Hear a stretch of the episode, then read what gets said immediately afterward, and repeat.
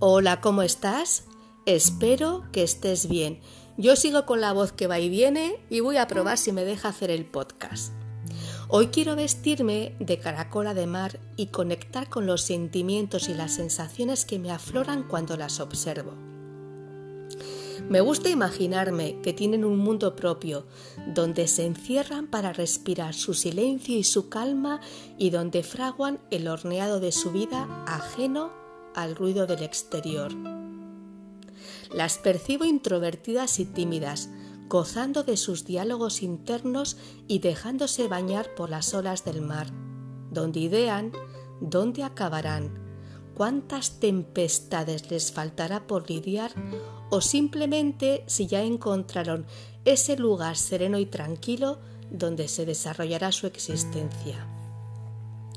Las personas necesitamos rascar al tiempo esos momentos caracola de mar para darnos cuenta de que lo importante es lo importante y que el resto ocupa otro lugar.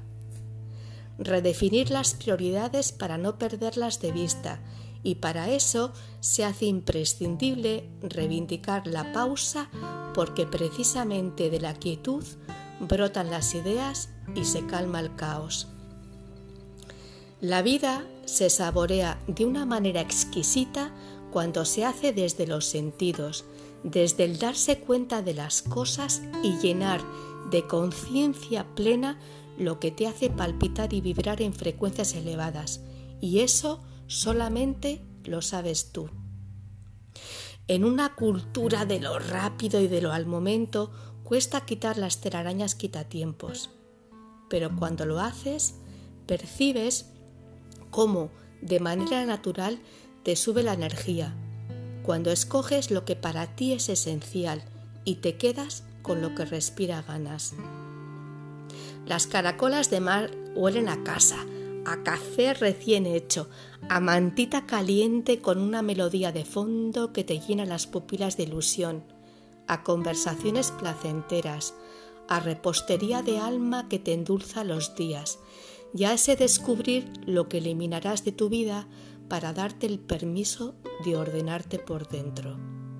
Y yo te pregunto, ¿cómo verías esta semana dedicarte a decidir qué es para ti lo importante y si lo estás honrando como se merece? ¿Te animas? Te ha acompañado un día más Marta Llora. Muchas gracias como siempre por tu tiempo y atención. Te deseo un feliz camino de vida. Cuídate mucho y hasta pronto.